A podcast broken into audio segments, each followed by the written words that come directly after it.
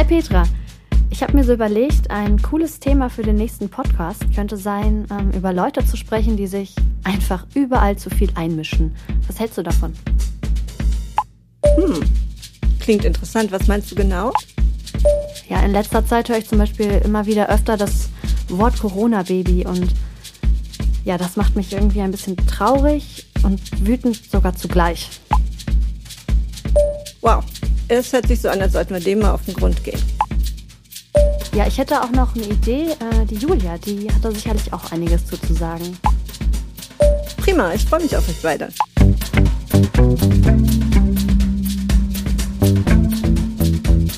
Apropos Familie.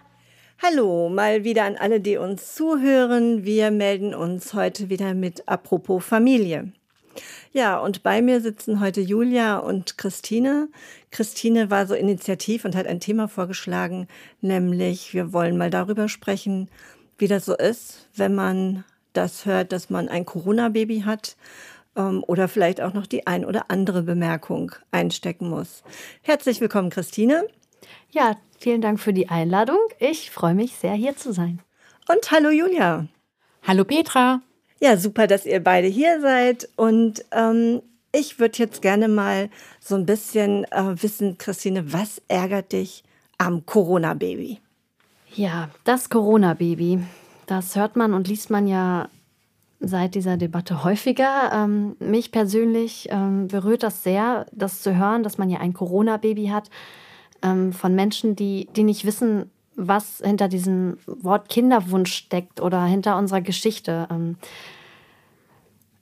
ja, das ist ein bisschen emotional darüber jetzt zu sprechen. Mhm. Aber ähm, wenn ich jetzt ähm, aus der persönlichen Kiste krame, ähm, wir haben schon länger den Kinderwunsch gehabt und das, sowas klappt halt nicht immer sofort. Und man redet auch nicht gleich mit der ganzen Welt darüber, wenn so etwas nicht klappt. Und ähm, wenn das mit einer Schwangerschaft dann funktioniert und da hat noch niemals jemand über Corona überhaupt gesprochen und ähm, so eine Schwangerschaft bricht ab und es passiert etwas und man, man verliert diese Schwangerschaft und man hat mit Verlusten zu kämpfen und muss erstmal ja so ein bisschen wieder, wieder klarkommen und sich finden. Und dann arbeitet man weiter an diesem Wunsch, an dem Kinderwunsch. Und dann kommt eine Zeit wie Corona dazwischen. Ähm, dann klappt das irgendwie wieder und ähm, man hat dieses Wunder erneut, ähm, dass man sagen kann, ja, wir sind schwanger und dann hört man, ja, klar, ist ja auch ein Corona-Baby, ihr hatte Zeit und Langeweile. Und sowas, ähm, ja, berührt einen und verletzt einen auch, ähm, weil weil es einfach nicht so ist. Es ist einfach ein reines Wunschkind und kein Corona-Baby, was aus Langeweile entstanden ist. Ähm, ja, das so aus der persönlichen Kiste. Ja, vielen Dank, dass du die persönliche Kiste so weit aufgemacht hast. Also bei dir steckt eine richtig lange Geschichte dahinter, auch eine Geschichte, die mit Traurigkeit verbunden ist, die mit Enttäuschung verbunden ist, die auch was mit Loslassen zu tun hat. Und wenn jetzt jemand so gedankenlos daherkommt und sagt, naja, dann habt ihr ja auch euer Corona-Baby, dann ist das eine richtige persönliche Kränkung für dich. Am Anfang ja, mittlerweile kann ich darüber lachen. Ähm, während der Schwangerschaft schon dachte ich, ja klar, Corona-Baby. Ähm, dann hatte man sogar, es gab, gibt so lustige Bodies, wo Corona-Baby draufsteht. Ähm, ja, ich hatte dann so einen in der Hand und dachte mir, das kann doch jetzt echt nicht wahr sein. Ähm, ja, wenn ich das dann meinem Kind irgendwann erzähle, du bist ein Corona-Baby. Nein, du bist ein Wunschkind, ein, ein richtiges Wunschkind und nicht mhm. aus einer Krise entstanden. Und weil irgendwer jetzt meint, dass du ein Corona-Baby bist, ähm, ach ja, ich weiß gar nicht, wie ich es weiter. Ich denke, alle, die zuhören, ähm, wissen, was ich sagen will. Ja, das ist auch genau so, dass es ganz schwierig zu beschreiben ist. Julia, du möchtest auch was dazu sagen. Ich finde, dass bei dem Wort Corona-Baby so viel Negatives mitschwingt. Ähm, mal abgesehen von dem Persönlichen, finde ich, hat Corona-Baby was Anhaftendes in Richtung, man war unvorsichtig. Ähm, und wie Christina ja schon sagte, ein Wunschkind ist ja niemals aus einer Unvorsichtigkeit heraus entstanden. Und wenn man sagt, jemand war unvorsichtig, klingt auch immer so ein bisschen an, man war irgendwie dumm, naiv, hat nicht aufgepasst. Und das ist auch eine Sache, die mich dann irgendwie mal total wütend macht. Und gleichzeitig macht es mich wütend, dass ich wütend bin, weil ich mir denke, ich darf diesen Menschen, die mir sowas äh, unterstellen, eigentlich keine Plattform geben. Ich darf mich denen gegenüber nicht rechtfertigen, weil es ist meine eigene Angelegenheit. Und da gehört es einfach nicht hin, dass andere ähm, da sich einmischen und sich irgendein Urteil, irgendein Urteil zu bilden. Mhm. Ja, ich merke schon, das ist für euch beide echt so ein ganz äh, emotionales Thema. Und ich habe so gedacht, als du das eben erzählt hast, Christine, wer erlaubt sich eigentlich auch darüber zu urteilen, ähm, was ich mit meinem Partner mache oder nicht mache, ob jetzt gerade Corona ist oder ob es regnet oder schneit oder ob ich im Urlaub war. Also es sagt ja auch keiner, du hast ein Urlaubsbaby oder ähm, hattet da wohl einen langweiligen Abend oder habt ein Langweilbaby oder sonst irgendwas. Aber bei diesem Corona wird irgendwie so, dem haftet tatsächlich so an, man hatte ja sonst nichts zu tun und man war dann wieder zu Hause und konnte sich auf diese Art und Weise beschäftigen, dass man ein Baby macht. Dabei, ähm, ich glaube, wir hatten uns da auch schon mal drüber unterhalten, ist es ja eigentlich etwas sehr Schönes, dass die Menschen in dieser Zeit wieder zusammengefunden haben und sich wieder äh, mehr auf die wichtigen Dinge besinnt haben. Ich hoffe nur, dass, ähm, dass in der Zukunft, wenn man jetzt ähm, weiterschaut und unsere Kinder älter werden, dass dann nicht irgendwie von, von anderen Kindern, ähm, ja, diese Wörter irgendwann wieder aufgegriffen werden und ja, unsere Kinder werden immer die Corona-Babys sein. Und die Geburtenrate ist ja auch erstaunlicherweise wirklich nach oben gegangen, äh, wenn man das so betrachtet. Das ist ja auch schön. Ich hoffe nur, dass in der Zukunft dieses Wort Corona-Baby keinerlei negative ja, Behaftung noch behält.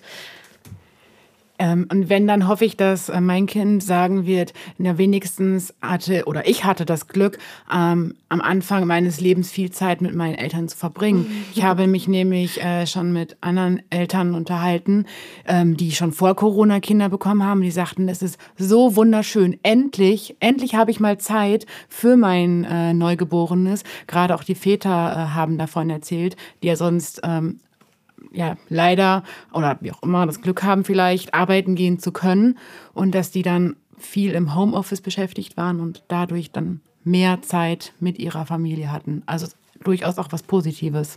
Ja, das ist ein schöner Gedanke. Und ja, ich finde auch ein bisschen was Positives ist dran, auch wenn ich dieses Wort, diese Wörter Corona-Baby einfach nicht mag. Aber mit der Zeit habe ich auch viele positive Dinge dran entdeckt. Wobei am Anfang natürlich das Negative irgendwie überwiegt. Das überwiegt total, das kann ich mir gut vorstellen. Und ich finde gerade, Julia, deine Anmerkung auch nochmal ganz wichtig zu sagen. Diese Zeit hatte für viele Eltern auch den Vorteil, mal wieder ganz intensiv Familie zu erleben und eben nicht so wie zu normalen Zeiten Familie sehr hektisch, ähm, Familie sehr aufgeteilt, ähm, sehr rollenspezifisch besetzt. Durch, dadurch, dass eben Väter jetzt auch viel Homeoffice machen konnten, haben die natürlich gerade in dieser ersten Phase auch viel von den Babys mitbekommen. Wie war das so bei euren Männern? Hatten die Homeoffice? Konnten die das genießen? Wie ist es bei dir, Christine? Ja, glücklicherweise schon. Und ähm, er ist auch noch im Homeoffice.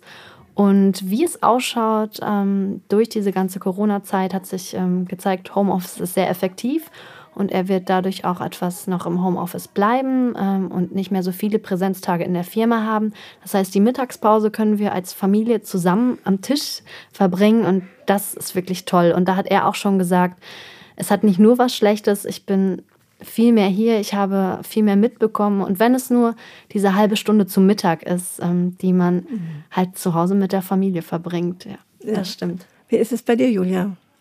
Mir hatte das persönlich leider keinen Vorteil gebracht, da mein Mann in seinem Beruf äh, nur von vor Ort arbeiten kann. Aber dafür hatte er sich die ersten grob geschätzt sechs Wochen, vier bis sechs Wochen Urlaub genommen und war dann in der ersten Zeit auch zu Hause und hat sich gut um uns gekümmert. Ja, genau, da sagt. Ähm, Entschuldigung. wo du gerade so die ersten vier bis sechs Wochen sagst, ähm, wenn ich jetzt auf das Wochenble Wochenbett zurückblicke, ähm, ich denke, da hat Corona auch ein bisschen mehr Ruhe reingebracht.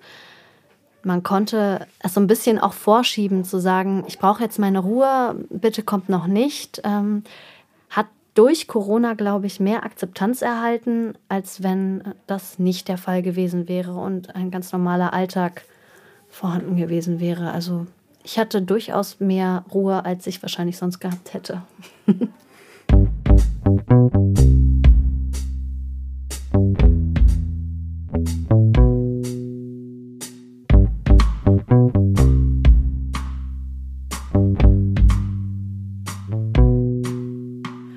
ich muss vielleicht mal hier kurz nebenbei einwenden, wenn so im Hintergrund noch Stimmen zu hören sind. Wir sind hier im Forum Familie und in den Nebenräumen ist gerade ein Geburtsvorbereitungskurs und wir können das leider hier nicht so richtig abschotten, dass man das gar nicht hört. Ähm, das habe ich nur mal gerade eingeführt, Christina. Ich wollte dich noch mal fragen, äh, oder wir waren so bei dem Thema, was erlauben sich eigentlich Leute so zu fragen und wie übergriffig sind die mit ähm, solchen Themen. Ich merke immer mehr, dass ich jetzt so ein Gefühl dafür kriege, was ihr meint. Das hatte ich gerade schon mal gesagt. Mir wird das aber immer deutlicher, wenn ich so sehe, wie, ähm, ja, wie engagiert ihr da dran geht, was euch so widerfahren ist. Ähm, hast du das vor deiner Schwangerschaft auch schon erlebt, dass jemand so übergriffig über dich, deinen Körper oder ähnliches gesprochen hat? Über meinen Körper glaube ich, also nicht direkt, nicht so direkt ähm, wie, wie nach der Schwangerschaft, aber durchaus auf, auf anderen Ebenen. Zum Beispiel mein Alter, das war irgendwann mal bei einem Friseurtermin, war das Thema. Und da fragte sie mich doch wirklich, was, du bist über 30, wollt ihr denn gar keine Kinder? Natürlich, ähm, ja, ist komisch, über 30 keine Kinder. Ja, muss auch jeder für sich selber wissen. Und dann ja, bin ich dort in Tränen ausgebrochen, ähm, weil das ein Wunsch von uns war und ja, ähm, sehr privat. Sehr privat und du ähm, hattest da gerade dein Baby verloren. Ja, das ähm, genau war da ein bisschen, also war noch gar nicht so lange her ähm, und dann saß ich da wirklich und habe ihr meine Geschichte erzählt, weil ich in dem Moment überhaupt nicht wusste, mhm. was ich dazu sagen sollte, außer doch, wir wollen Kinder. Und das tat ihr dann auch wirklich leid. Sie hat sich ein paar Mal entschuldigt und ja, der nächste Friseurbesuch war irgendwie auf einer anderen Ebene. Wir mhm. duzen uns jetzt auch und ähm, es ist eine ganz andere Stimmung jetzt. Aber an dem Termin selbst ähm, hat sie, glaube ich, wirklich gemerkt, dass man solche Dinge vielleicht einfach nicht in so einer Form fragen sollte. Mhm. Oder ja, das gleiche Thema eigentlich. Ähm, ich arbeite mit Kindern und Jugendlichen zusammen. Ich wurde auch schon öfter von Kindern gefragt, hast du Kinder, einen Sohn oder eine Tochter? Dann habe ich gesagt, nein. Ähm, warum denn nicht?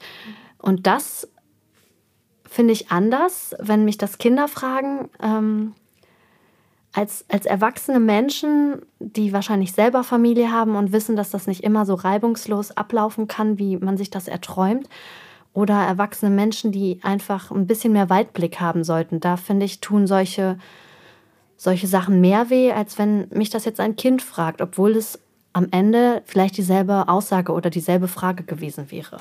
Mhm. Aber ich glaube, ich verstehe, dass es einen ganz anderen Kontext hat. Ne? Also für Kinder ist es ja relativ selbstverständlich, dass Erwachsene Kinder haben. Also aus deren Perspektive ist es ja das Normalste der Welt. Und ich finde auch nochmal, abgesehen von deiner Geschichte, die natürlich äh, sehr bewegend ist und traurig ist, ist ja die Entscheidung für oder gegen ein Kind. Sowas Individuelles. Also man darf sich auch gegen Kinder entscheiden. Und es wird bestimmt auch gute Gründe geben, wenn Menschen für sich entscheiden, wir wollen das nicht. Also das darf genauso sein. Ne? Ich finde, man kann jetzt nicht nur sagen, okay, ähm, habt ihr keine Kinder und warum nicht, weil dahinter vielleicht auch eine Geschichte ist, sondern man darf auch einfach sagen, nö, wir wollen sie nicht. Also wir haben uns ein Leben nicht mit Kindern vorgestellt. Das ist nicht unsere Erfüllung, weil das darf ja auch sein. Oder was meinst du, Julia? Definitiv. Ähm, ich sehe das ganz genauso. Ähm, ich finde, dass die Gesellschaft einfach viel toleranter gegenüber äh, anderen Menschen sein sollte, weil ähm, ich habe quasi noch ein Gegenbeispiel zu dem von Christina. Man kann es einfach nicht recht machen. Ich äh, bin noch keine 30 und ähm, also eigentlich hätte ich jetzt so spontan gesagt, genau im richtigen Alter für Kinder kriegen. Und dennoch habe ich mir äh, anhören dürfen, ach, das war geplant. Oh. Und dachte mir so, ja, aber ähm, was spricht denn dagegen? Ähm, nur weil ich vielleicht noch am Studieren bin oder noch kein eigenes Haus habe oder da fragt man sich wirklich, wie muss ähm, die perfekte Familie aussehen? Also ich will klarstellen, es gibt nicht die perfekte Familie. Jeder sollte seinen Weg gehen und äh, das machen, was er für richtig hält. Aber du hast ja gerade auch schon mal gesagt, das Thema Schwangerschaft und Kinder und Elternschaft ist so eins, wo man das Gefühl hat, alle reden mit. Jeder hat dazu was zu sagen, oder? Das ähm, finde ich auch. Ich glaube einfach, weil jeder irgendwen Betroffenen in der Familie, im Umfeld hat, der schon mal schwanger war oder man war selbst schwanger oder ist eben Vater und dass man sich vielleicht deswegen herausnimmt, ähm, anderen unangemessene Fragen zu stellen. Ähm, so wie zum Beispiel, ähm, ja, pass auf, was du isst, das bleibt nach der Schwangerschaft alles haften. Also ich finde, es geht einfach gar nicht. Mhm. Ich frage mich gerade, ob das wirklich immer so spitzfindig ist oder ob das manchmal auch einfach so eine Art Solidaritätsbekundung ist. Sowas wie, ähm, pass auf, was du isst, weil bei mir ist alles hängen geblieben und ich hatte Schwierigkeiten, meine Funde wieder loszuwerden. Oder ähm, ich bin sehr früh und sehr jung schwanger geworden und frage mich gerade bei dir, ist das das richtige Alter oder willst du nicht lieber noch ein bisschen warten? Also vielleicht ist es auch manchmal etwas, was andere über sich mitteilen in so einer für euch unangenehmen Frage oder einer Frage, die auf so eine unangenehme Resonanz stößt. Könnte das auch sein? Das kann ich mir gut vorstellen. Ich finde auf jeden Fall, ähm, dass es hilft, das vielleicht, was du gerade gesagt hast, einfach mal im Hinterkopf zu behalten, wenn jemand anders mal wieder ähm, in meinen Augen übergriffig oder spitzfindig ist, dass man sich vielleicht einfach fragt, warum sagt er das gerade mhm. äh, oder sie? Und sich das vielleicht dann einfach nicht so sehr zu Herzen nimmt, weil das ist so einer meiner Wünsche, dass ich mir ähm, das von meinem Gegenüber nicht äh, so sehr zu Herzen nehme und mich nicht äh, so sehr rechtfertige. Mm, genau, das hat man ja gerade so gemerkt. Ne, ihr kommt richtig in so eine Rechtfertigung. Also diese Aussagen verführen dazu, sich rechtfertigen. Also bei dir, Christina, war es ja so, die hat dich ja verführt, die Aussage deiner Friseurin, ihr einen Teil deines Lebens zu erzählen, den du vielleicht sonst unter anderen Umständen überhaupt nicht preisgegeben hättest. Ja, weil man selbst emotional mitten drin steckt. Mhm. Und das ist eigentlich auch ja, ein wichtiger Punkt, den du gerade angesprochen hast. Auch so Aussagen wie, und sei es der, der Bauch nach der Schwangerschaft, boah, ist der noch groß. Vielleicht war das einfach nur eine Feststellung und ja, die wurde gesagt, ohne großartig nachzudenken, was bewirkt das gerade oder was macht das gerade mit meinem Gegenüber. Ähm, ja, aber es ist schwierig, wenn man emotional gerade in einer Situation steckt, eben sich diese Brille aufzusetzen, Sender, Empfänger, ähm, kennen wir noch alle aus der Schule, Schulz von Thun und ja, was ist damit eigentlich gemeint? Welcher Appell sollte gesendet werden? Man versteht das, was, ja, wo man gerade emotional eben in dieser Schiene ist. Und ich glaube, damals, als ich der Friseurin meine Geschichte dann erzählt habe, ähm, das war ja auch eine Rechtfertigung, klar, weil ich emotional ausgebrochen bin weil es für mich gerade, ich war gerade in dem Prozess, da irgendwie mit klarzukommen und, und das zu verarbeiten. Und dann hatten diese Worte wirklich einen Nerv getroffen, den wahrscheinlich eine andere über 30-Jährige, die gar keine Kinder möchte, überhaupt nicht äh, interessiert hätte, die gesagt hätte, nö, wollen wir nicht, ist auch gut so und wir haben andere Pläne. Und mhm. ja, da muss man sich wirklich, wie du sagst, das gut vor Augen führen und manchmal vielleicht denken, ja, wie hat er das jetzt eigentlich wirklich gemeint? War das jetzt überhaupt übergriffig oder nicht? Hm? Ja, es ist vielleicht manchmal ein bisschen schwierig auseinanderzuhalten, aber äh, ich finde, du hast gerade noch mal ein gutes Stichwort gegeben, nämlich die Kraft der Worte. Und wir sind ja, also gerade wir Frauen sind ja auch in der Zeit der Schwangerschaft, würde ich sagen, hypersensibel. Also wir sind achtsam mit uns, wir sind achtsam mit unserem Körper. Wir haben Hormone, die wir bis dahin noch nie hatten die Hormonduschen sind sozusagen in Dauerbetrieb. Und ich glaube, wir sind dann auch besonders empfindsam für das, was uns vom, von außen begegnet. Und offensichtlich ist es ja auch so, das haben mir zum Beispiel auch andere Mütter erzählt, dass es bei Schwangeren ähm, oder bei Frauen dann auch untereinander so überhaupt keine Hemmschwelle mehr gibt. Also ich fasse mal auf deinen Bauch. Ach, darf ich doch, ne? Also dann, und die Hände liegen schon drauf. Ähm, so, also wir Frauen alle sind eine große Solidargemeinschaft und ich darf dich jetzt, wo du als Frau dazugehörst, mit deinem Babybauch alles fragen, dir alles sagen, alles machen, weil jetzt verbindet uns das alles. Könnte das auch was sein, Julia? Ähm, ich habe die Situation erlebt, dass mir jemand auf den Bauch gefasst hat, als ich zurückgewichen bin und sagte, äh, Moment, hieß es nur, aber wieso? Ich bin doch deine Freundin, ich darf das. Ähm, diese Freundin war noch nicht schwanger. Ich habe aber auch ein anderes schönes Beispiel erlebt. Eine Freundin, die mit quasi mit mir schwanger war, ähm, hat mich einiges gefragt, weil ich, glaube ich, ein paar Wochen ähm, weiter in der Schwangerschaft war. Und sie sagte aber nur, wenn das für dich okay ist. Du musst es nicht erzählen. Und die ähm, war immer sehr respektvoll. Also ich kenne beide Seiten, würde aber die zweite mit, äh, mit dem, du musst nichts sagen, ähm, bevorzugen. bevorzugen. Genau. Ja, du hast gerade nochmal einen wichtigen Ausdruck benutzt, nämlich Respekt. Es hat was mit Respekt zu tun. Und was mir gerade auch so auffällt bei euch beiden, wir sprechen immer nur über das, was andere Frauen Frauen antun. Also ich habe das eigentlich, ehrlich gestanden, auch noch nicht von Männern erlebt. Dass Männer einfach auf eine schwangere Frau zugehen und der auf den Bauch fassen und sagen, oh, ist das schön, darf ich mal. Oder dass Männer sagen, boah, ist der Bauch noch dick. Ich dachte, du hast dein Baby schon gekriegt. Also das habe ich eigentlich so von Männern noch nicht erfahren, sondern ich merke durch die viele Frauenarbeit auch, die ich mache, dass wir Frauen untereinander oft auch so wenig sensibel sind, obwohl wir uns eine höhere Sensibilität alle wünschen. Und das ist doch irgendwie auch ein ziemlicher Widerspruch. Du nix, Christina. Ja, auf jeden Fall auf der körperlichen Ebene. Jedoch ähm, dieses gesellschaftliche Bild, das hattest du, glaube ich, eben angesprochen schon mal, Julia, dieses, ähm, was die Gesellschaft erwartet, das ist ja eh so ein, ja, noch schon wieder eine eigene Debatte eigentlich, ähm, ist mir jetzt vor kurzem in der Nachbarschaft wieder ähm, widerfahren von einem männlichen Nachbarn. Wann kommt denn euer zweites? Ist das schon geplant? Ähm, ja, lange sollte das ja nicht sein, weil ist ja immer gut, wenn die nicht so weit auseinander sind. Also man hat gerade das erste Kind geboren und schon spricht die Gesellschaft über das zweite Kind. Genauso wie dieses, aha, du bist jetzt ja so und so alt, ihr habt ein Haus, ähm, ja, dann ist das Kind jetzt ja quasi unterwegs, richtig? Und das kommt auch durchaus von Männern. Mm, okay. Also zumindest ist das meine Erfahrung. Ja, auf die kommt es an. Also über andere Erfahrungen können wir hier gar nicht reden als über eure eigene. Julia, wie ist das bei dir? Ich glaube, ich habe tatsächlich keine Erfahrung mit Übergriffigkeiten, Spitzfindigkeiten oder dergleichen von Männern erlebt. Mhm. Nein, eigentlich überhaupt nicht. Ja, ich finde das wirklich ganz spannend, weil auch zum Beispiel in so Stillcafés oder in so Müttertreffen ist ja dann, auch wenn die Babys da sind, wie deiner kann das noch nicht oder deins kann das noch nicht, mein kann, meins kann das schon ganz lange.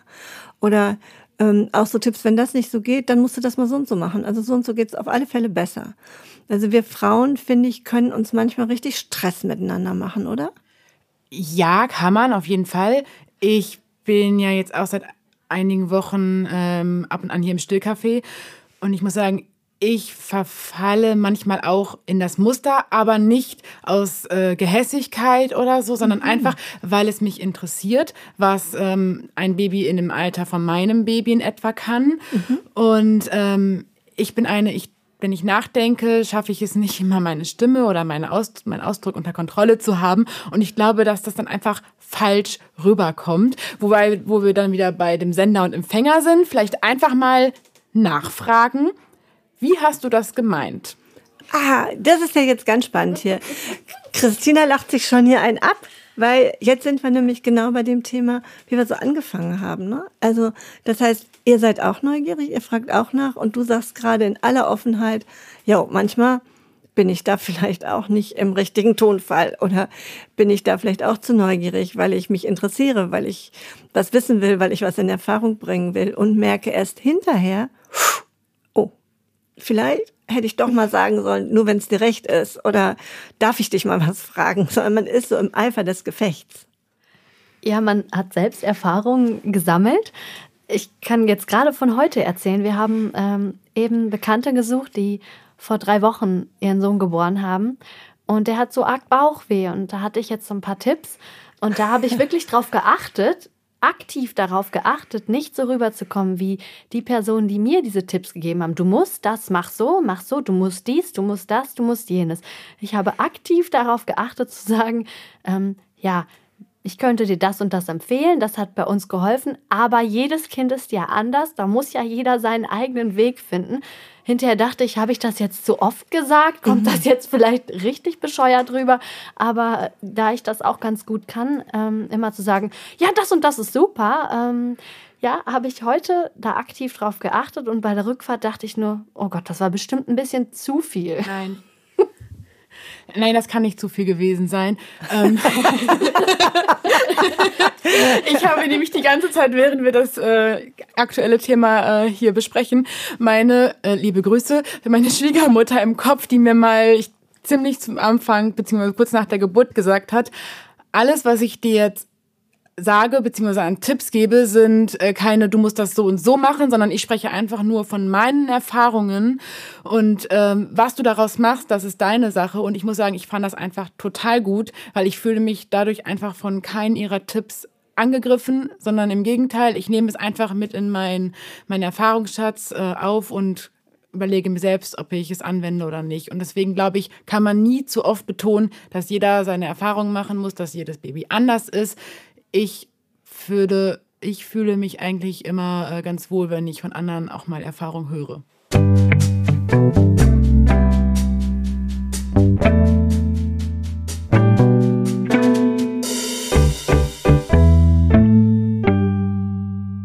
Ich glaube, das ist ja auch unter anderem ein großes Ziel, das wir hier haben, wenn wir so einen Stillkaffee anbieten oder ähm, Treffen anbieten, dass wir fördern möchten, dass Mütter sich untereinander austauschen.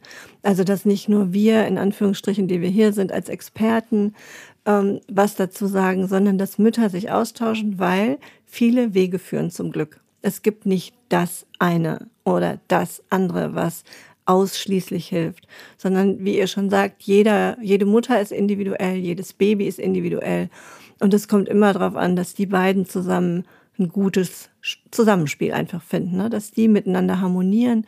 Am besten der Papa auch noch mit dabei. Und es ist ja auch schwer, Familie zu werden, oder? Nicht nur zu werden, sondern auch zu bleiben. Es stellt einen eigentlich jeden Tag vor neue Herausforderungen. Mhm.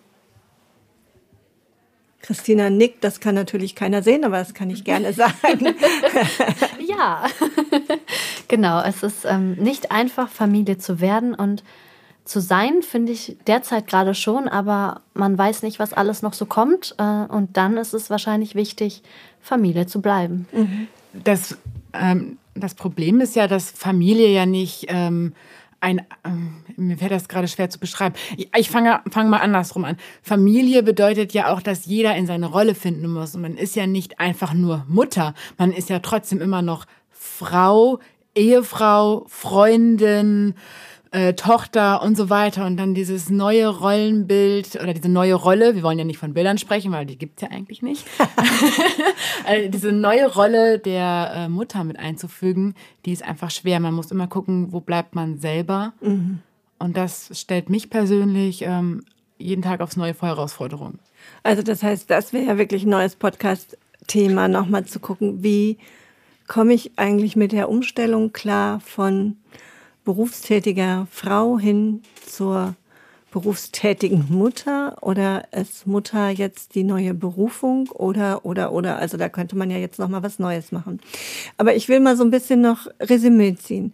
Das heißt, also es gibt tatsächlich die Tatsache, dass man in Schwangerschaft, nach Schwangerschaft mit dem Thema Familie sensibel ist, dass es Menschen gibt, die relativ unsensibel mit damit umgehen, einen manchmal in Situationen bringen, die eher unangenehm sind.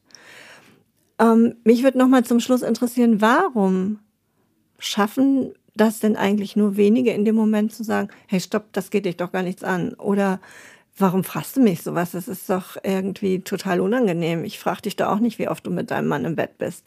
Also, äh, warum schaffen wir das nicht, uns an der Stelle auch tatsächlich mal so zu schützen und zu sagen, nee, will ich, das will ich dir doch nicht erzählen. Also ich will doch hier beim Friseur nicht erzählen, ob ich Kinder haben will oder nicht. Ist doch kein Friseurthema. Wir können uns gerne über die Queen von England unterhalten oder so, aber wir, doch nicht über mein persönliches Thema hier. Das wüsste ich auch sehr gerne. Allerdings kann ich sagen, beruflich kriege ich das sowas von hundertprozentig hin. Mhm. Allerdings, sobald ich dann zu Hause in meinem Privaten bin, funktioniert das nicht mehr ganz so, ja, wie es auf der beruflichen Ebene klappt. Das ist total interessant. Gute Frage. ich kann mir vorstellen, dass das zumindest bei mir persönlich damit zusammenhängt, dass ich es gerne immer allen recht machen möchte, recht in Anführungszeichen. Ich möchte, dass in meinem Umfeld alle zufrieden sind und ich glaube, ich möchte mich nach außen hin auch ähm, gut darstellen. Also nicht besser als ich bin, aber ich möchte schon ja einfach gut dastehen. Mhm. Ich kann von mir sagen, dass ich oft so überrumpelt bin. Also wenn ich da mal einen Moment drüber nachdenken könnte, dann bin ich sicherlich auch schlagfertig. Und wenn ich gut drauf bin, dann geht das auch besser, als wenn ich vielleicht gerade ein bisschen gestresst bin oder belastet bin oder in andere Dinge so eingebunden bin. Aber ich bin manchmal so verwundert und so perplex, dass jemand sich das traut oder ähm, ja, genau, dass jemand sich das traut, so über die Grenze zu gehen. Und mir fällt dann eine halbe Stunde später fallen mir super Reaktionen ein, aber dann ist leider die Situation vorbei. Ja, das kennen wir sicherlich alle. Vielleicht fragen wir zukünftig einfach, wieso fragst du? Vor dem Hintergrund, dass man vielleicht, ich glaube, Petra, du kannst das besser nochmal zusammenfassen. Vor dem Hintergrund von was? Ähm, Vor dem Hintergrund, dass wir uns besser nee, dass wir besser, bessere Kommunikation miteinander finden. Also dass wir ähm, uns nicht getroffen fühlen von der Frage, sondern eher Interesse daran haben, warum ist es wichtig für dich festzustellen, dass mein Bauch noch nicht wieder flach ist. Vielleicht weißt du auch nicht, dass nach der Geburt der Bauch nicht weg ist, sondern der hat sich ja neun Monate lang aufgebaut. Das wäre echt ein Wunderwerk, wenn der wie ein Luftballon schlapp irgendwie nach der Geburt schwupps weg wäre. Das wäre, also ich meine, dann hätten wir so einen Fleischlappen da hängen. Das wäre eigentlich auch nicht schön, sondern es braucht schon eine Zeit, bis sich das wieder zurückbildet, weil es hat sich ja auch eine ganze Zeit lang aufgebaut. Und vielleicht wissen das auch nicht alle. Und vielleicht gibt es auch manchmal Frauen, nee, nicht vielleicht, die gibt es ganz bestimmt, bei denen ist tatsächlich der Bauch nach der Schwangerschaft ruckzuck weg. Nicht alle haben diese Genetik oder diese ja, diesen, diese, diese Art von Bauch, die wir als Frauen, die wir dann hinterher ein bisschen auf Bauch sitzen bleiben, sozusagen, gerne hätten. Meinst du das? Äh, ja, genau. Einfach, dass du sagtest, ähm, vielleicht haben die eigene Erfahrung, die sie eben mitteilen wollen und dass das gar nicht, gar nicht so böse gemeint ist. Deswegen vielleicht einfach mal fragen, wieso fragst du? Ja, das können wir uns doch vornehmen.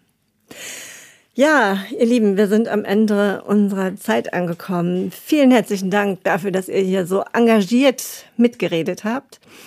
Ich hoffe, es war auch für alle, die uns zugehört haben, super interessant. Wir würden uns freuen, wenn ihr mal Rückmeldung gebt. Ihr könnt das gerne einfach mal machen, indem ihr uns anschreibt über Forumfamilie at Klinikum Stadt Soest. Und wir freuen uns darauf zu hören, ob das, was wir hier miteinander durch den Äther schicken, auch euch erreicht und ob ihr das gut findet. Und wenn ihr es gut findet, dann bitte immer weiterreichen, damit das sich wirklich weit verbreitet und wir überall gehört werden, wo es heißen kann, apropos Familie.